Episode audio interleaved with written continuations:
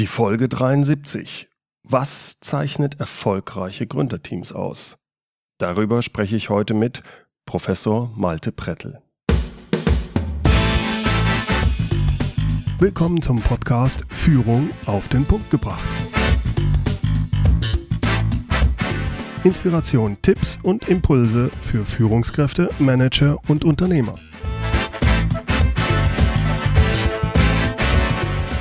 Guten Tag und herzlich willkommen. Mein Name ist Bernd Gerob. Ich bin Geschäftsführer-Coach und Führungstrainer in Aachen. Mein erstes Unternehmen, ein Hightech-Startup im Bereich Maschinendiagnose, habe ich 1995 mit einem Kollegen gemeinsam gegründet. Wir hatten bereits an der Uni zusammen in Projekten an dem Institut gearbeitet, an dem wir beide auch promovierten. Er als Maschinenbauer, ich als E-Techniker. Gemeinsam entwickelten wir eine Technologie, die wir mit unserem Start-up dann vermarkten wollten. Wir beide ergänzten uns sehr gut, was die technische wie auch die unternehmerische Entwicklung anging.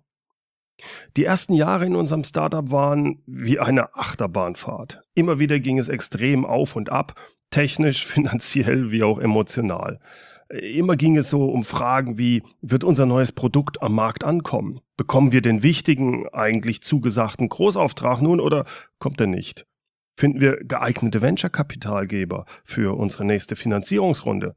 Haben wir überhaupt genügend Liquidität, um die Gehälter der Mitarbeiter in den nächsten drei Monaten zu zahlen?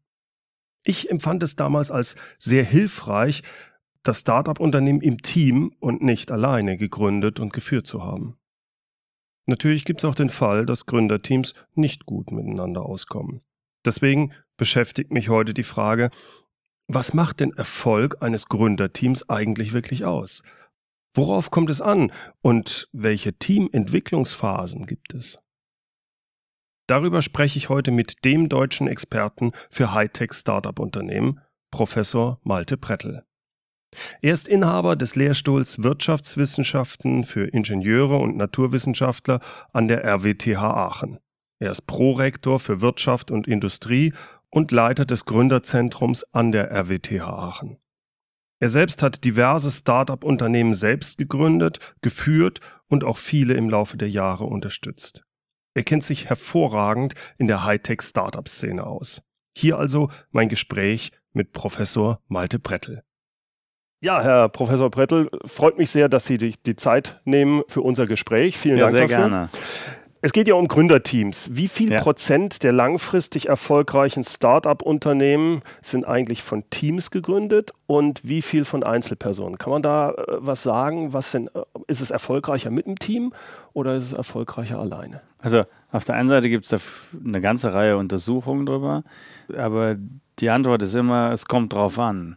Und äh, da kommt es insbesondere darauf an, äh, über welchen Sektor wir reden, wenn wir über den Sektor Hochtechnologiegründungen sprechen. Ja. Und das ist ja das, was so aus der RWTH Aachen auch, auch hervorkommt, was so die großen, erfolgreichen Unternehmen sind. Das sind ausschließlich, fast ausschließlich Gründerteams. Mhm, mh. Und äh, selbst wenn dann Einzelpersonen mal starten sollten, quasi in ihrer Anfangsphase, ist es oft so, dass ähm, darauf dann von potenziellen Kapitalgebern zum Beispiel darauf geachtet wird, dass das Team dann komplettiert wird.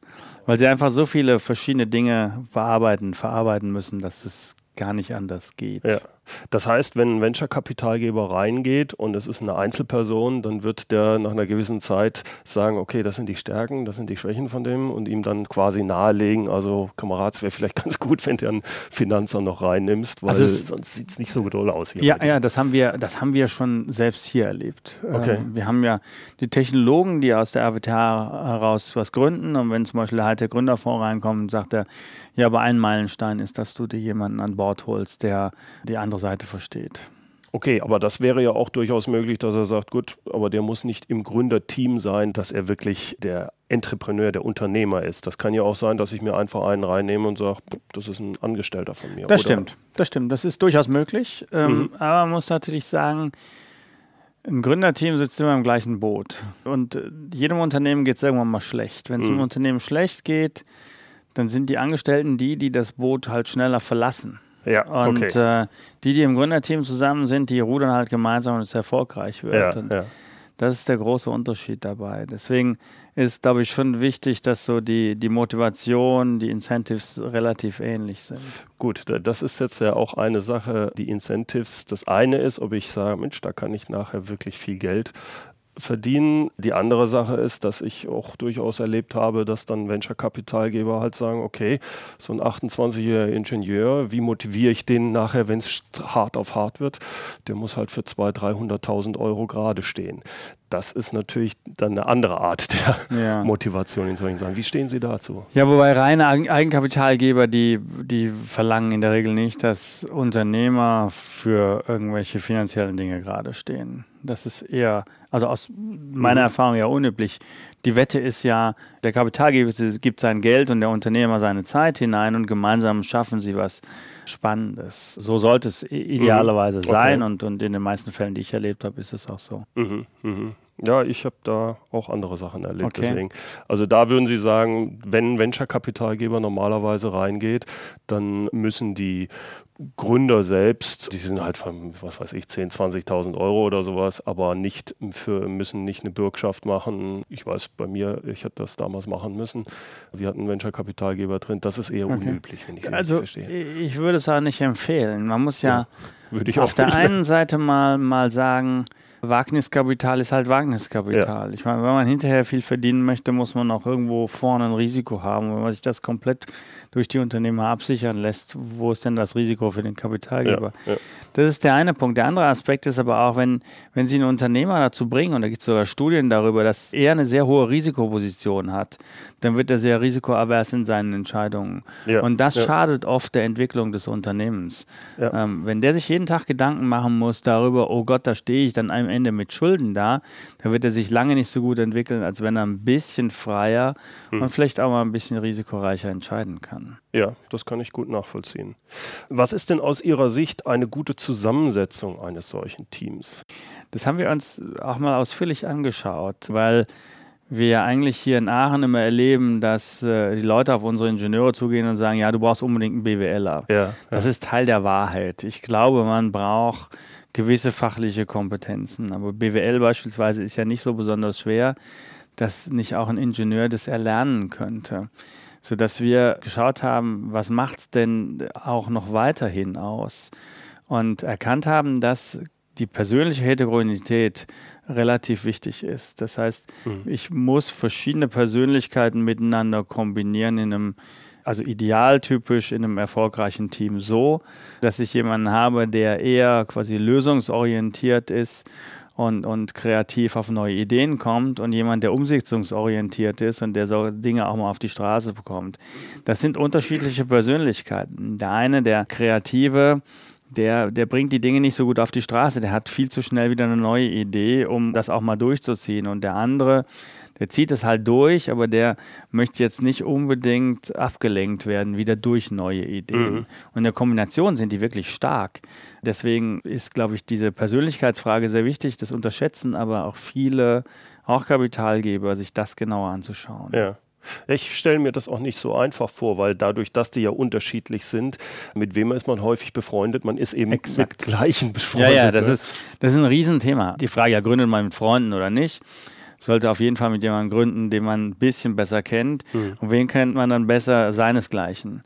Und ähm, also ein Unternehmen ist eigentlich kein Freundschaftsclub, sondern ein ja. Unternehmen ist äh, so aufgebaut, dass es idealerweise erfolgreich ist.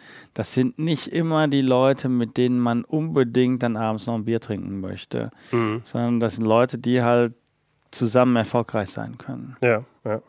Das heißt, die Rollenverteilung innerhalb eines solchen Gründungsteams geht erstmal. Das Wichtigste ist, dass die unterschiedliche, wie soll ich sagen, Charaktere haben. Also der eine ist ja. mehr der Umsetzer, der andere ja, mehr ja, so der strategische Träumer, der die Vision vielleicht noch stärker nach vorne bringt.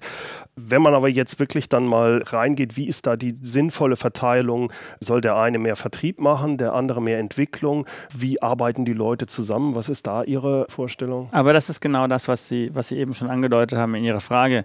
Wir schauen uns die Teams meistens ein bisschen genauer an, versuchen zu erkennen, wer welche Persönlichkeitsmerkmale haben könnte, ohne das zu testen jetzt. Das wäre auch mhm. übertrieben und das macht natürlich auch die Schwierigkeit dieser Fragestellung aus.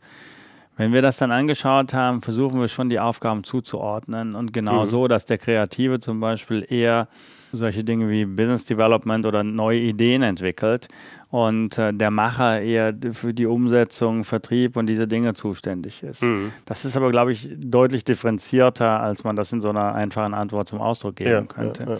Aber das ist ein wichtiger Punkt. Man sollte sich die Leute anschauen, man sollte dann überlegen, wer am besten was an Aufgaben übernimmt, auch, auch wer was an Aufgaben nicht übernimmt. Mhm, mhm ähm, mhm. denn wenn Sie jemanden quasi die Umsetzungskompetenz geben, der eigentlich ein kreativer Typ ist, das wird dann Schwierig. zu einem Teil auf der Strecke bleiben und ja. das bringt kein Unternehmen voran. Mhm, mhm.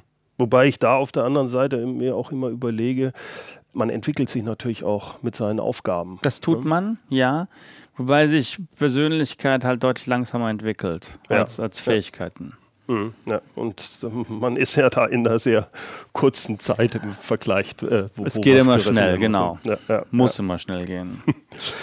Gibt es aus Ihrer Sicht bestimmte Entwicklungsphasen, die so ein typisches Gründerteam dann in den ersten Jahren durchmacht? Also man findet sich, dann hat seine Idee, geht weiter. Kann man da so bestimmte Phasen auch gerade im Zusammenarbeiten miteinander ausmachen, mhm. himmelhoch jauchzend und dann knallt es oder wie, wie, wie würden Sie das beschreiben? Achso, das ist jetzt auf verschiedenen Ebenen die Frage. Ich würde ja. erstmal drei Phasen unterscheiden wollen. Ich würde sagen, die erste Phase, in der sich das Team wirklich finden muss. Ja. Und das ist die Phase, wo sie, wo sie sich wirklich kennenlernen müssen. Ja. Wo sie wissen müssen, wer tickt wie, aber wer hat auch welche Motivation, wer ja. möchte, wer möchte wie lange das Unternehmen betreiben und so weiter.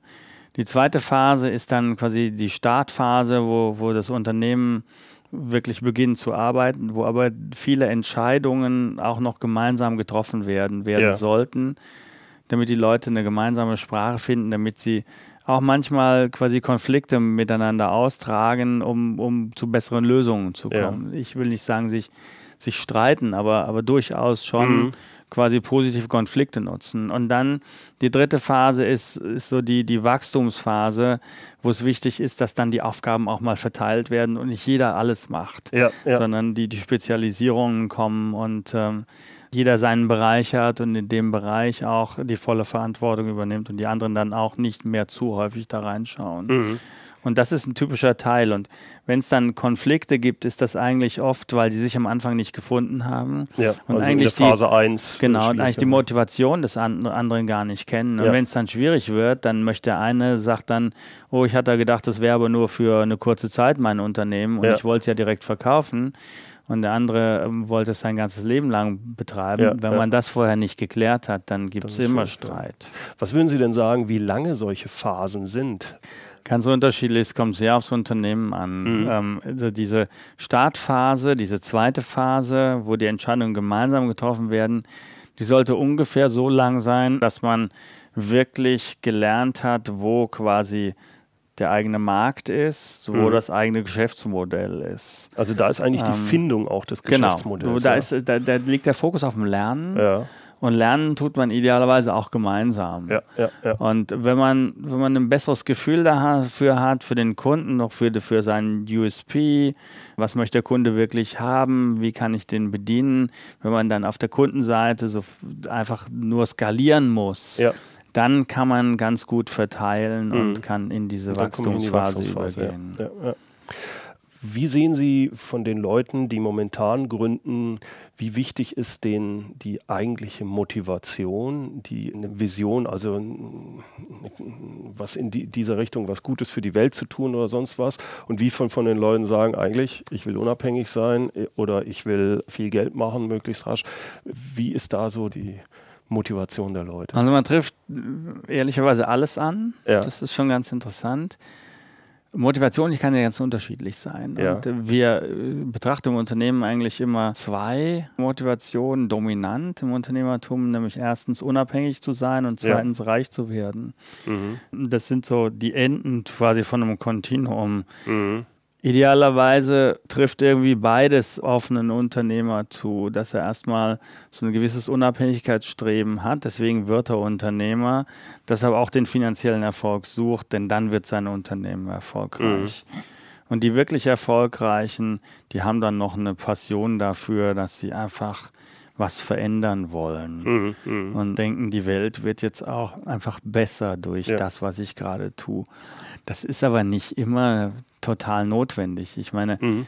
wenn man, wenn man jetzt irgendein Internetgeschäft für Hundefutter meinetwegen hat, macht man damit die Welt wirklich besser? Weiß ich nicht, aber dieser Mensch, der das Zumindest gründet, die Kunden oder vielleicht die Hunde. Vielleicht die Kunden und die. Hunde. Das, Ja. das kann ich jetzt bei den Hunden schwer beurteilen, bei den Kunden vielleicht.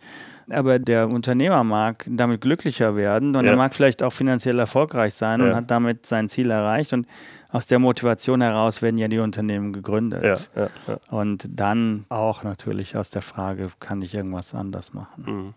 Was sind denn so die Hauptgründe fürs Scheitern von solchen Startups, also gerade so Hightech-Startups mit äh, Bezogen jetzt aufs Gründung. Team oder bezogen allgemein? äh, beides würde ich gerne wissen. Also wenn ich, wenn ich beim, beim Team starte, ähm, haben die sich in der Findungsphase oft nicht ausreichend gefunden. Die Okay. Motivation geht auseinander Mhm. und das knallt spätestens dann, wenn es im Unternehmen schwieriger wird. Das heißt, um da nochmal drauf reinzugehen, wenn jetzt also der eine sagt, ich habe es gemacht, weil ich unabhängig sein möchte und langfristig da drin sind, der andere sagt, ich möchte nach zwei Jahren dann an die, an die Börse gehen, dann Genau. knallt das. das ist, das ist, das kommt ganz oft vor. Und zwar in dem Moment, wo es schwierig wird. Ja. Da, da ähm, muss man dann ja durch, da muss man vielleicht sein eigenes Gehalt kürzen Ja. und solche Dinge tun. Das ist, gehört einfach dazu. Ja. Man schrammt an der Insolvenz vorbei und dann sagt der eine, komm, lass es insolvent gehen, Mhm. ähm, wir machen einfach was Neues oder ich möchte es auch nicht mehr. Mhm.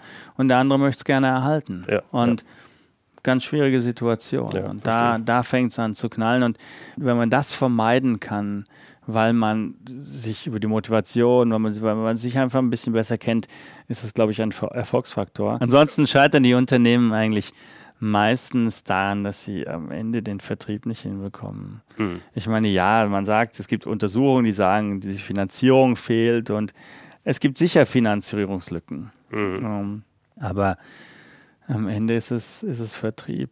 Ja. Ich meine, die großen Risiken, die ein, ein Unternehmen insgesamt hat, ist, ist ein Technologierisiko, klar. Da kann auch eine Technologie einfach nicht funktionieren, so im Medizintechnikbereich oder Biotechnologie. Da gehen halt dann klinische oder vorklinische Studien schief. Das ist ganz normal. Mhm. Mhm. Ähm, dann haben wir ein Marktrisiko, das, das halte ich für, für extrem dominant. Der Markt möchte einfach das nicht, was die Unternehmer haben oder, der oder die Unternehmer vermögen es nicht zu erkennen, was der Markt haben möchte. Und ein Ausführungs- und Execution-Risiko, Ja. dass man einfach nicht das Ganze auf die Straße bringt. Und das hat oft auch mit dem Markt zu tun. Ja, dass der einfach das alles länger dauert, als man es äh, Das ist gedacht hat, ne? meistens so. Und dann, dann fehlt natürlich das Geld, klar. Und dann sagt man wieder, die Finanzierung ist schuld, aber am Ende ist es nicht die Finanzierung, sondern die eigene Execution oder zu spät am Kunden dran. Ja, ja, ja. Mhm. Wie sieht das aus, wenn ich jetzt in einem Gründerteam, sagen wir, wir sind durch die Findungsphase durchgegangen, wir sind, haben es eigentlich gefunden, aber mit der Zeit merkt man, naja, also der eine wäre noch größer, der eine zieht mit, aber der andere, der, der entwickelt sich auch weiter, wirklich zum Unternehmer, Hm. kann auch Sachen abgeben, wenn er zum Beispiel delegiert, es wird größer und der andere, dem hat das eigentlich gefallen, die Start-up-Phase. Da war noch ein ganz anderer Ja. Spirit da und jetzt wird es größer. Erleben Sie das auch, wenn die wirklich jetzt langsam erfolgreich werden und wie helfen Sie denen dann? Wie geht man da am besten mit um? Das ist eine, eine schwierige Situation. Es gibt einfach Leute, die sind viel besser in so einer Startphase, wo sie kreativ sind, neue Wege suchen und so weiter. Und wenn es dann irgendwie mal läuft, wo wo es drauf ankommt, quasi das Ganze jetzt wirklich zu skalieren, groß zu machen, Ja. mit den immer ähnlichen Aufgaben, die organisiert werden müssen, da wird es denen unglaublich langweilig. Und ähm, es gibt Artikel, die- die sind äh, ungefähr überschrieben mit In order to grow, the founder must go. Ja, Ähm, das, das, das ist genau auf diese Typen bezogen. Der Unternehmer muss sich in Wind entwickeln, er muss sein, sein Profil dessen, was er tut, ändern. Von ja sehr operativen Tätigkeiten am Anfang zu eher quasi planende Ziele, visionäre oder auch, auch kulturelle Dinge, die er Mhm. beeinflussen muss. Und das liegt nicht jedem. Ja, Und dann ist es besser, jemanden reinzuholen ins Unternehmen, dem das liegt und, und in die zweite Reihe zu treten. Das betrifft ja nicht unbedingt dann erstmal die eigenen Unternehmensanteile. Das ist ja einfach nur die Verantwortung, die man abgeben muss. Damit sich das Unternehmen besser entwickelt. Das ist eigentlich der richtige Schritt. Mhm. Der fällt nur ganz vielen schwer, weil es ist ja das eigene Baby und man möchte eigentlich selber noch und so weiter. Das, das ist auch eine, eine, eine, Rolle, eine, eine, schwierige Rolle. Wenn Total ich auf der schwierige Seite Rolle. gehört mir das Unternehmen zumindest zum, zum Teil und zum anderen muss ich mir jetzt von einem Manager unter Umständen was sagen lassen, wenn ich jetzt in die Entwicklung kann Wachstumshemmnis sein, aber mhm. ich meine, bei Google haben wir es gesehen. Das ja. ein, sind, sind zwei Gründer gewesen und dann kommt Eric Schmidt dazu ja. in, in, in einer ganz entscheidenden Rolle und das muss man, glaube ich, sehen und akzeptieren. Und wenn man das kann, dann, dann werden die Unternehmen auch groß und erfolgreich. Ja, ja. Denn ein Unternehmen zu gründen und ein Unternehmen wirklich wachsen zu lassen, sind zwei unterschiedliche Dinge. Ja, ja, das kann ich gut verstehen.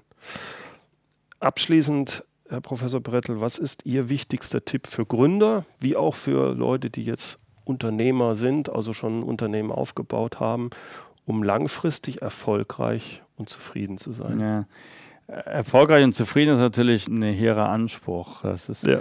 Und wenn ich das mal so aus der persönlichen Sicht des Unternehmers beantworten darf, ist es, glaube ich, der größte Hebel ist, in, in Kontrolle dessen zu bleiben, was man tut.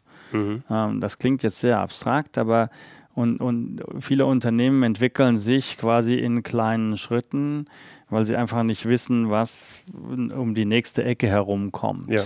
Das macht sie aber erfolgreich, dass sie sich schrittweise quasi in Märkte hineinbegeben. Und mit jedem einzelnen Schritt ist es wichtig, wirklich zu wissen, was man tut und warum man das tut ja. und, und diesen auch sehr bewusst einzugehen. Also auch diesen Schritt vertreten zu können im Sinne von, was kann man in diesem nächsten Schritt verlieren. Ja. Und äh, wenn man das, das so macht, dann, dann schafft man es quasi diese Unsicherheit, die mit dem ganzen Unternehmertum zusammenhängt, besser zu managen. Und das macht die meisten zufriedener.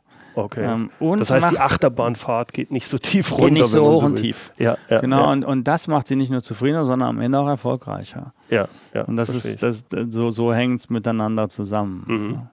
Das ist eine sehr schöne, sehr schöne Schlussüberlegung, finde ich sehr gut.